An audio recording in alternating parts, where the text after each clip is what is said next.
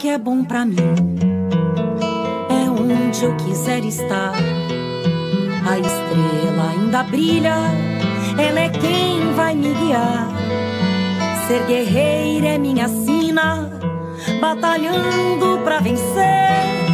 Tenho voz pra ser ouvida, tenho sonhos pra viver. Não vão mais conseguir me anular, me calar. Ninguém vai me impedir de cantar e lutar. Seja em casa, no campo, na rua ou na praça. Chega de mordaça, agora eu vou falar. Porque eu sou mulher pra fazer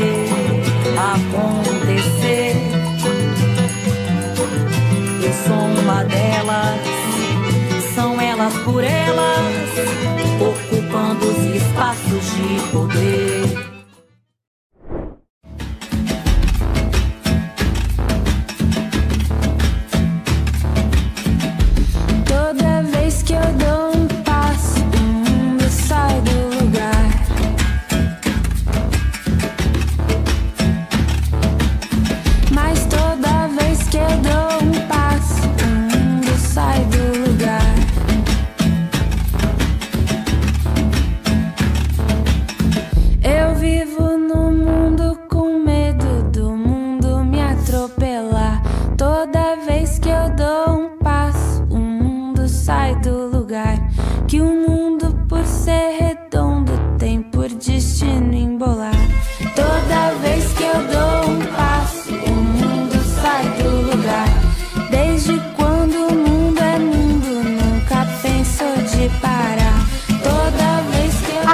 Quatro anos, inspiradas pela história de Margarida Alves, nós, agricultoras familiares, trabalhadoras do campo, da floresta e das águas, nos colocamos a caminho de Brasília em uma marcha que expressa os nossos processos organizativos e as nossas lutas cotidianas desde os nossos territórios. Em 2023, após quatro anos resistindo aos retrocessos sociais, nós vamos mais uma vez ao centro do poder, nesta que será a sétima Marcha das Margaridas, levando o lema Margaridas em Marcha pela reconstrução do Brasil e pelo bem viver. Com esperança e alegria e com a força do feminismo em movimento, levaremos à capital federal os nossos quereres de quem produz comida de verdade para o povo brasileiro. E juntas traduzir os nossos problemas em propostas de mudança para uma vida digna, porque seguimos acreditando nos nossos sonhos e na força da nossa luta. Na aula desta quinta-feira do TV Elas por Elas Formação, recebemos a presidenta da Federação dos Trabalhadores Rurais, Agricultores e Agricultoras Familiares do Estado do Pará, Ângela de Jesus, para falar sobre justiça ambiental e também a presidenta da Federação dos Trabalhadores Rurais, Agricultores e Agricultoras Familiares do Estado de Pernambuco, Cícera Nunes, que vai falar sobre a democratização da terra. Ângela de Jesus, presidente da Federação dos Trabalhadores Rurais, Agricultores e Agricultoras Familiares do Estado do Pará e quero agradecer né, esse convite que me foi feito para participar do programa Elas por Elas Formação, um programa que eu acompanho, gosto muito de ver os debates, né, os temas, as temáticas que são colocadas aqui. E hoje a gente está aqui para fazer esse diálogo sobre justiça ambiental. Né? Para nós da Amazônia, isso é um tema permanente. E não é porque está muito na pauta da atual conjuntura nacional e internacional, não, sempre foi é, um tema que nós discutimos, que nós debatemos, porque nós, trabalhadores e trabalhadoras rurais que estamos na Amazônia, temos sentido muito fortemente é, o impacto né, da degradação do meio ambiente, do desmatamento, da, da é, mineração ilegal, e do agronegócio, a atuação do agronegócio que se traduz em veneno, envenenamento dos rios através do mercúrio, quando a mineração né, se perpetua e contamina todo e qualquer é, rio e braça de rio, enfim. Então, falando particularmente aqui da Amazônia, nós temos sentido muito fortemente a questão da injustiça ambiental. Porque a justiça ambiental, ela se trata quando é, é permitido você ficar e ter o seu bem viver no seu território. E não é isso que tem acontecido, né? A justiça ambiental ela está muito longe dos ribeirinhos, dos pescadores, dos extrativistas, dos quilombolas, dos indígenas e dos agricultores familiares. Nós, principalmente, né, eu faço a representação da agricultura familiar aqui no estado do Pará, e nós temos sentido isso de como tem impactado na nossa vida, que muitas vezes a gente fica muito triste porque nós somos produtores e produtoras de alimento, né? Então é tão importante que a justiça ambiental ela faça parte da nossa vida. E quando a gente não tem essa justiça ambiental, para que a gente possa permanecer no território é, com a nossa cultura, com a nossa, a nossa, o nosso modo de viver, né, com, com as nossas danças, com os nossos rituais. Então isso é muito ruim, porque o que nós temos visto é o avanço do capital. O capital ele avança ferozmente e ele traduz a justiça ambiental em injustiça ambiental, né? Porque a justiça ambiental ela traz nos seus princípios que nós temos que estar é, de bem com a natureza, que a gente tem que estar num território convivendo de forma em harmonia com a natureza, explorando de forma sustentável isso que nos traduz justiça ambiental, quando você tem as condições e as condicionalidades de sobreviver e conviver de bem né, com a natureza. Você é, trabalhar o seu modo de vida com você, com a sua família, sempre tendo esse olhar de preservação. Mas não é isso que tem acontecido, né? Por mais que os ribeirinhos, os quilombolas, os indígenas, os agricultores familiares assentados ou não, lutem pela floresta, lutem pelos rios.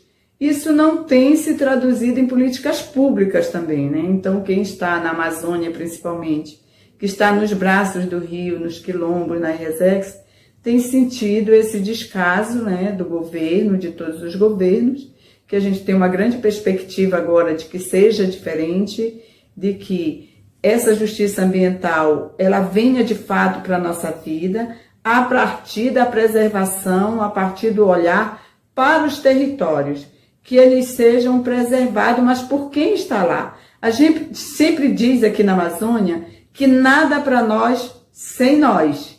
Isso é uma fala que a gente faz fortemente, porque o que tem acontecido quando se traduz essa injustiça ambiental e não a justiça ambiental é porque os grandes projetos eles são pensados de forma que não levem em conta as pessoas, não levem em conta as mulheres. Então, a Marcha das Margaridas, que está na sétima, eu participo desde a primeira. E o tema ambiental ele vem vindo, né, desde quando a gente iniciou ali, que era duas mil razões para marchar, e nós estamos em 2023, na sétima marcha. E nós sempre viemos lutando, né, da luta pela terra, porque a justiça ambiental ela se traduz também no espaço que você vive e a terra ela é muito importante. Quando você não tem a terra, quando você não tem o rio, quando você não tem a floresta, você não tem uma justiça ambiental. Né? Se está tudo desmatado, se está tudo contaminado, se está tudo envenenado, cadê a justiça ambiental? A justiça ambiental não aconteceu para aquele território, não aconteceu para aquelas pessoas que estão ali. Então as pessoas passam a conviver com a injustiça ambiental. E isso é muito grave para nós, né? principalmente as mulheres, que têm é, essa relação, né, que tem essa convivência o bem viver, que a gente luta tanto. O tema da Marcha das Margaridas agora é pela reconstrução do Brasil e pelo bem viver. E quando a gente olha, nós temos discutido muito aqui no Pará e na Amazônia, que a reconstrução, pensando de modo muito amplo, mas para nós aqui tem um significativo muito diferente, uma significância assim, é reconstruir o rio, é reconstruir a floresta, é reconstruir as políticas públicas, é reconstruir os órgãos que cuidam, né, da, da, da fiscalização, da implementação das políticas. Então, o tema da Marcha das Margaridas, para nós, nessa questão da justiça ambiental, tem um significado muito forte, tem uma relevância muito grande, porque é pensar na justiça ambiental nessa reconstrução também, de que possa incluir os sujeitos que estão no campo, na floresta e nas águas, porque não é isso que tem acontecido. E nesses últimos quatro anos nós convivemos com muita justiça ambiental aqui no estado do Pará e principalmente na Amazônia. Os povos que estão na Amazônia sabem bem do que eu estou falando, do que eu estou dizendo. O nosso bem viver ele foi completamente comprometido com as ações autoritárias do agronegócio, com as ações autoritárias da mineração e dos grandes projetos, que não é discutido com quem está no território, com quem está pensando nessa justiça ambiental. Então, a injustiça ambiental é muito mais forte do que a justiça ambiental. E a gente tem feito isso no debate, né, nos eixos da marcha.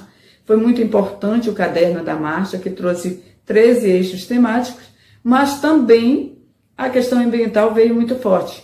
E é como eu já disse, não é porque ela está em pauta, é porque é, faz parte da nossa vivência, faz parte da nossa reivindicação, faz parte do nosso projeto de vida ter essa justiça ambiental de, que, de forma que a gente possa criar nossos filhos, nossos netos, tendo essa justiça ambiental, com esse olhar de preservação da água, do rio, das florestas e dos próprios povos. Eu sou Cícera Nunes, eu sou agricultora familiar, eu moro no assentamento Poço do Serrote, que fica no município de Serra Talhada, no sertão de Pernambuco. E no Brasil, segundo o censo de 2017, existe a agropecuária né, em nosso país, é, quais 3,9 milhões são estabelecimentos familiares. Porém, a agricultura familiar ocupa apenas desses estabelecimentos 23% das terras agricultáveis no Brasil. Então, diante disso, demais é, percentuais dessas terras, 77% estão nas mãos do agronegócio em nosso país. Então, diante disso, nós somos a maioria da população que produz alimento, nós somos a maioria que estamos sustentando a alimentação na mesa brasileira, em torno do país aí de 70% da alimentação, mas quando se refere a estar em estabelecimentos rurais que ocupa a terra, que é um instrumento principal para a produção nossa, nós estamos aí com a minoria de estabelecimentos rurais. Para nós, mulheres, garantir a nossa autonomia, para a gente também ter é, essa liberdade e também é, ser autônoma, se livrar de violências né, psicológica ou física, outras formas, o acesso à terra é um dos meios dessa libertação e dessa é, autonomia de nós, mulheres rurais. Então, esse problema da concentração fundiária em nosso Brasil, é importante que é, buscamos algumas soluções, né? tanto na parte nós que somos de movimentos sociais, os sindicais, ou na parte social, de uma forma geral, sociedade civil, buscar meios de dar democratização em nosso país. Então, o caminho seria de enfrentarmos é, um processo de desenvolvimento é, onde que seja é, democrático, né? onde tenha a reforma agrária que a gente sempre defendeu no campo, uma reforma agrária que democratize é, a questão fundiária no nosso país, em nossos estados, e romper também com esse ciclo de desigualdade e fome que tem em nosso país. Então, a gente não não está aqui que tem que ser na lei ou na marra, mas sim vendo os meios de como a gente é, é, interromper um ciclo de desigualdade que está hoje a questão agrária em nosso país. Então, quando é, a gente luta por uma construção né, de, de ter uma política né, de sustentação da alimentação saudável, de uma alimentação onde chegue a todas as pessoas do campo da cidade, é preciso fazer esse trabalho e essa questão do acesso à terra, do acesso aos direitos, a gente morando na terra. Então, por essa garantia né, da, de ter é, o acesso à terra, também cuidar da natureza, cuidar da nossa terra, é, cuidar do meio ambiente. Então, isso a gente defende diante disso, não é, é diferentemente de defender só uma monocultura no país, né? Ou seja, é, essas terras que estão na mão de poucos, elas não têm uma diversidade de alimentação. E aí, diante disso, passa a ter a monocultura e passa a ter a, a exportação de uma monocultura que usa o agrotóxico e a agricultura familiar, que, que é com base agroecológica, que a maioria da cultura familiar que defende o processo da reforma agrária, a gente defende a alimentação sem o agrotóxico, sem o veneno. Então, diante disso, a gente defende o processo de reforma agrária no país, democraticamente, e defende que as mulheres elas tenham a titularidade da terra no nosso país, seja prioridade nisso. Né? Nos últimos anos, a gente tem tido, principalmente no, do, do governo Lula, o primeiro governo para cá. Né? Eu sou dessas sementes onde eu, jovem, é, ainda solteira, tive o acesso à terra através de um processo da reforma agrária através do nosso governo, presidente Lula, no primeiro mandato. Então, para nós, hoje, né, na época eu bem jovem, hoje ter esse acesso, para mim foi uma libertação, né, quanto é, mulher, quanto jovem, quanto negra, e também é, na luta de nós no movimento sindical social tem sido importante essa libertação do acesso à terra, não só para mim, mas para muitas em nosso estado e nosso país. Muito importante, né? A reforma agrária, ela, de acordo com. Nós temos um Estatuto da Terra em nosso país, onde tem a Lei 4.504, barra 64, vírgula, primeiro do artigo 1. Considera que a reforma agrária é um conjunto de medidas que visam promover melhoria e distribuição de terras, mediante modificações no regime de uso do, da posse da terra, a fim de atender os princípios de justiça social e aumento da produtividade para essas pessoas e famílias que têm o acesso à terra. Quando um lado temos um grande latifúndio que não cumpre muitas vezes a função social de ter aquela terra, que muitas vezes descumpre, que muitas vezes faz grilagem da terra, que falsifica o documento e tem acesso àquela terra, isso acontece muito em nosso país. De um outro, temos grupos de nós, trabalhadores, trabalhadoras rurais da agricultura familiar, que não, é, que não tem muitas vezes o acesso à terra e nem de ter onde morar. Está na Constituição também, onde tem a distribuição de terra né, entre famílias e que também um conjunto de políticas em nossas leis que tem, que defende é, nós temos essa terra, ter a moradia, ter a infraestrutura na lei, está tá dizendo isso na lei, e tem outra, isso seria é, dois meios de acesso à terra no Brasil, nós temos hoje.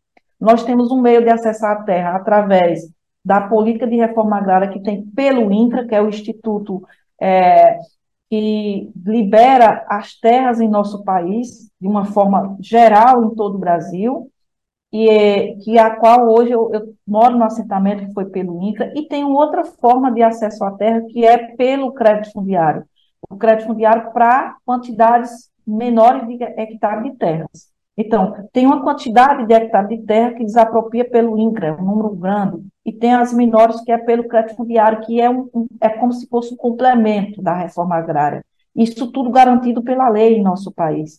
E aí, é, como nós acessarmos essa terra? Tem de várias formas. É, o que nós estamos orientando e sempre orientando, orientamos os agricultores, agricultora, é que procure o seu sindicato. Ou os movimentos sociais, como o MST também, que tem é, grande coordenação nessa parte também do acesso à terra e da reforma agrária. E a nível do Brasil, é a nossa Confederação Nacional, a CONTAG, que orienta em torno de mais de 5 mil sindicatos em todo o país. Então, diante disso, a gente orienta desde a, a organização da documentação para acessar essa terra e desde a formulação de associações, de grupos sociais que se interessam em acessar. Então, a alimentação no país também interliga, quando se fala em questões de reforma agrária, em morar na terra e trabalhar, a gente também interliga essa questão do uso do agrotóxico, porque a gente defende muito o uso da comida é, sem veneno agroecologicamente. Então, diante disso, nós tivemos um, um grande número de, de, de, uso de venenos, né, com incentivo do próprio governo Bolsonaro, de empresas, de, de, de vender mais venenos nas propriedades rurais, nas comunidades, nos assentamentos.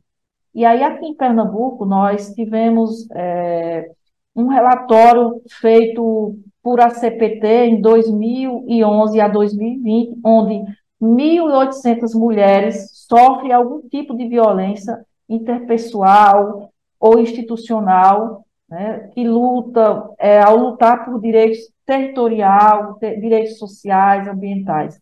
O, o acesso é, às políticas públicas né, de, de questões agrárias em nosso país, com isso foi muito ruim. Então, agora, superar esse déficit que tem de pobreza, de fome, de violência, vai demorar um pouco, mas isso não é impossível, né?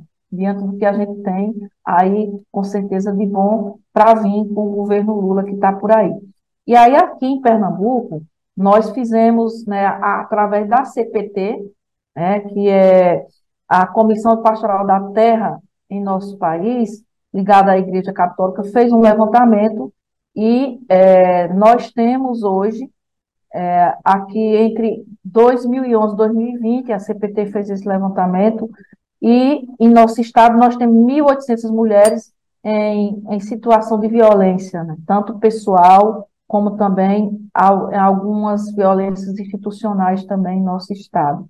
Diante disso, essa luta né, de nós mulheres na, no território nosso, né, pela terra, ela tem é, um, um ponto mais desafiador né, do que para os companheiros homens. Então, isso tem tido é, uma grande articulação em nosso Estado, né, com a FETAP, a CPT e outros movimentos né, como a MST, se juntado contra essa violência em nosso Estado.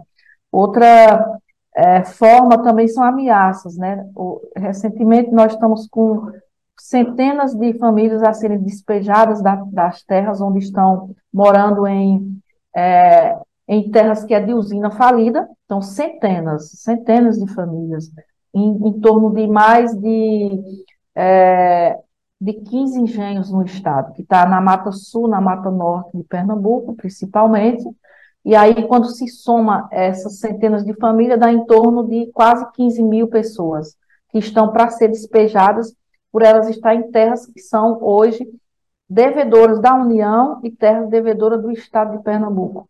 E esses despejos, a gente tem tido aí na pandemia um decreto que proibiu o despejo, mas é, é, agora, nesse momento, né, nós estamos aqui num governo que está é, tá um pouco meio complicado no Estado, e nós estamos em negociação com o INCRA, em negociação aqui com os órgãos da, da questão agrária no Estado, para que essas famílias não sejam despejadas.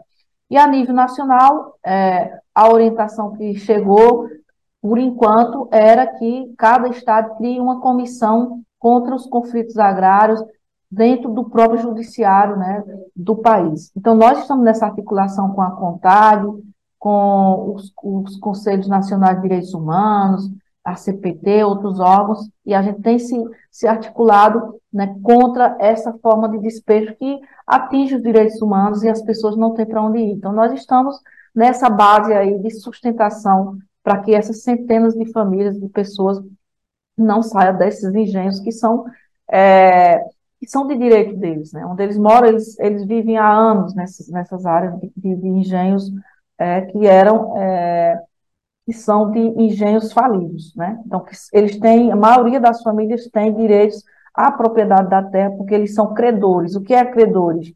É que, como eles têm direitos a receber trabalhistas, e eles moram é, de pai, filho, neto na terra, então eles passam a ser credores e, e ter aquela terra como deles também. E nós estamos nessa luta aqui na questão de enfrentar os conflitos agrários, que muitos desses engenhos são de latifúndios que é, falsifica né, para ficar com a terra, leiloa, compra, é, faz forma de leilão com algum judiciário do, do, do Estado, né, para ter o acesso a essa terra de volta, mesmo ela falir. Então, nós estamos nesse enfrentamento até judiciário aqui em nosso Estado quanto a isso. Na outra questão da violência, ano passado, né, em 2022, tivemos o assassinato de Jonathan, que foi em uma área dessas, que são áreas é, que é, 76 famílias onde foi assassinado Jonatas Oliveira moram na área, que é o engenho Roncadorzinho, um engenho que é de massa falida, e como é, era na era Bolsonaro, nós não tivemos acesso aos dados do INCRA quanto o, o, o deveria à União Brasileira. Então, o INCRA negou essas, esses dados a gente na época, mas a Pernambuco, o estado de Pernambuco, o engenho Roncadorzinho só modifica as famílias essas 76 famílias devem 25 milhões é, ao estado de Pernambuco. Então, onde assassinou Jonatas, que foi o motivo do, do assassinato de Jonatas foi conflitos agrários, foi porque o pai de Jonatas é presidente da associação, é, o Giovanni Oliveira, e ele enfrenta o latifúndio e, e, orienta essas famílias a ficarem nessa, nessa, nesse engenho, nessa, nessa pequena parcela em torno de 700 hectares de terra onde eles estão.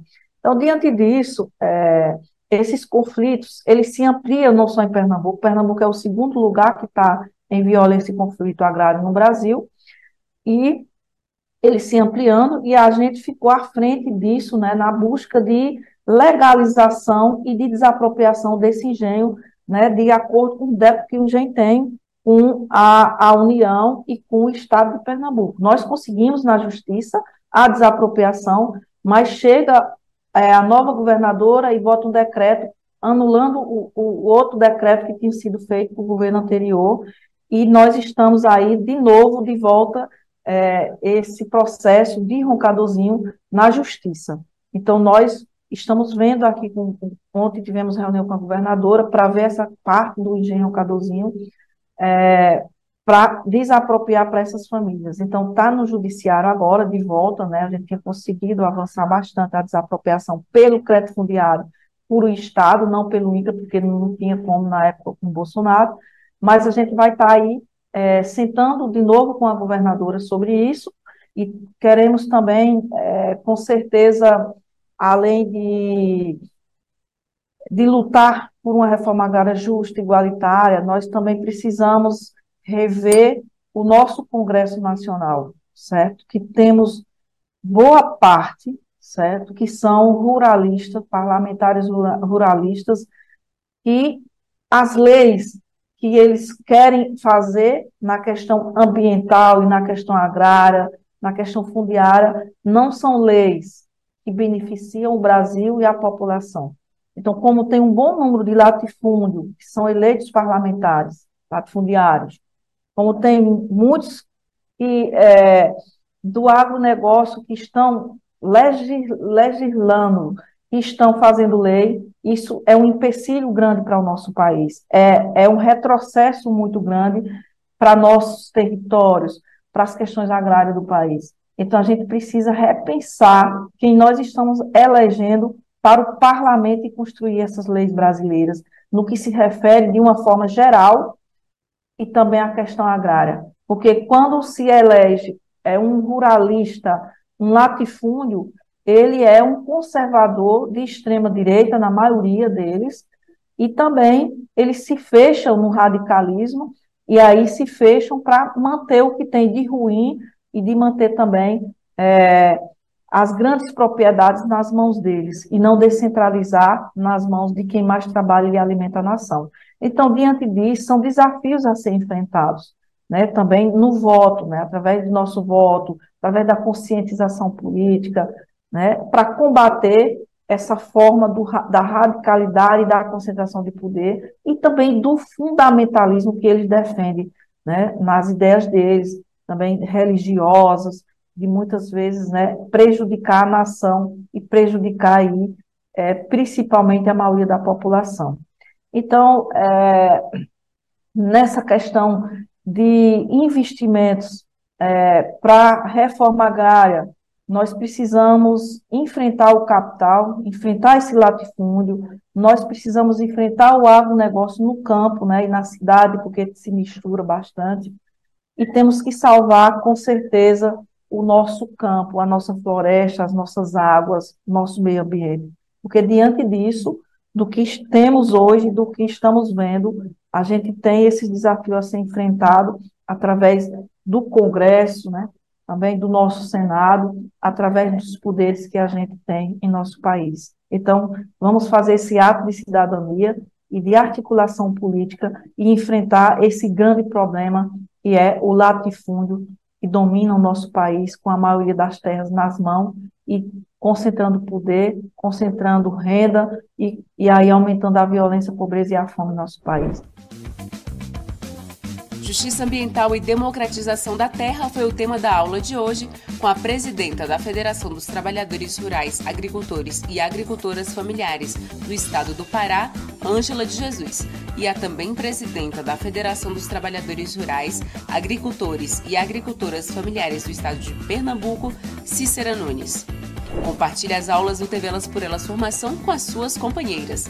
Não esqueça que é de segunda a sexta-feira, sempre às 4 horas da tarde, aqui na TVPT.